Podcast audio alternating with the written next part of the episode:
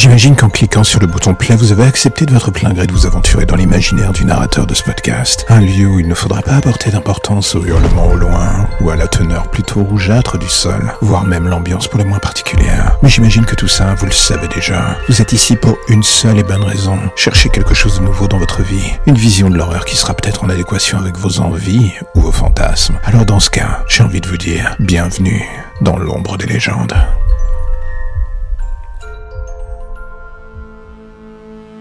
Quand j'étais enfant, Noël était un moment magique, un vrai bonheur où la famille au complet se retrouvait et faisait en sorte d'oublier tous les soucis de l'année. Cela dura des années dans ma famille. L'insouciance toxique qui nous animait moi et mon frère chaque année était presque devenue insupportable pour nos parents. Et à chaque fois, ils nous disaient la même chose. Il faut dormir et ne pas chercher à voir le Père Noël. Cela marche quand on est jeune, hein. Mais arrive un moment où on se pose beaucoup trop de questions, où l'on veut savoir si la légende est vraie, si ce type est un mythe ou si c'est autre chose. Enfin, moi, ça m'a jamais obsédé. Mais mon frère, en grandissant beaucoup plus, j'aurais voulu que ça soit jamais le cas. Qu'il reste comme un abruti naïf à ne pas douter de Noël ou à faire semblant de ne pas comprendre que nos parents étaient derrière tout cela. Et puis il y a dix ans, le soir de Noël, on a entendu un bruit dans le salon. Une sorte de bruit bizarre, des pas lourds.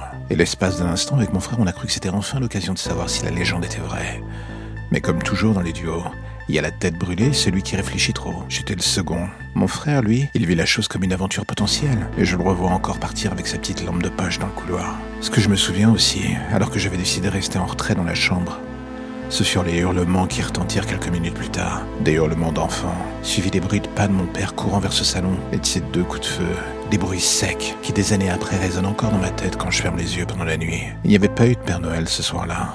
Juste un cambrioleur, un simple cambrioleur, qui lui aussi venait chercher ses cadeaux. Mon père s'interposa pour sauver mon frère, mais les deux coups de feu étaient la seule chose qu'ils eurent pour Noël. La caméra de sécurité du salon fut la seule chose qui immortalisa la scène, le plus ironique dans l'histoire était que ce cambrioleur, pour ne pas attirer l'attention, avait décidé de se déguiser en Père Noël. Dix ans plus tard, cette image me hante encore, un peu comme le fait de devoir subir année après année un nouveau Noël en voyant ces Pères Noël courir dans les rues. Ça me dégoûte.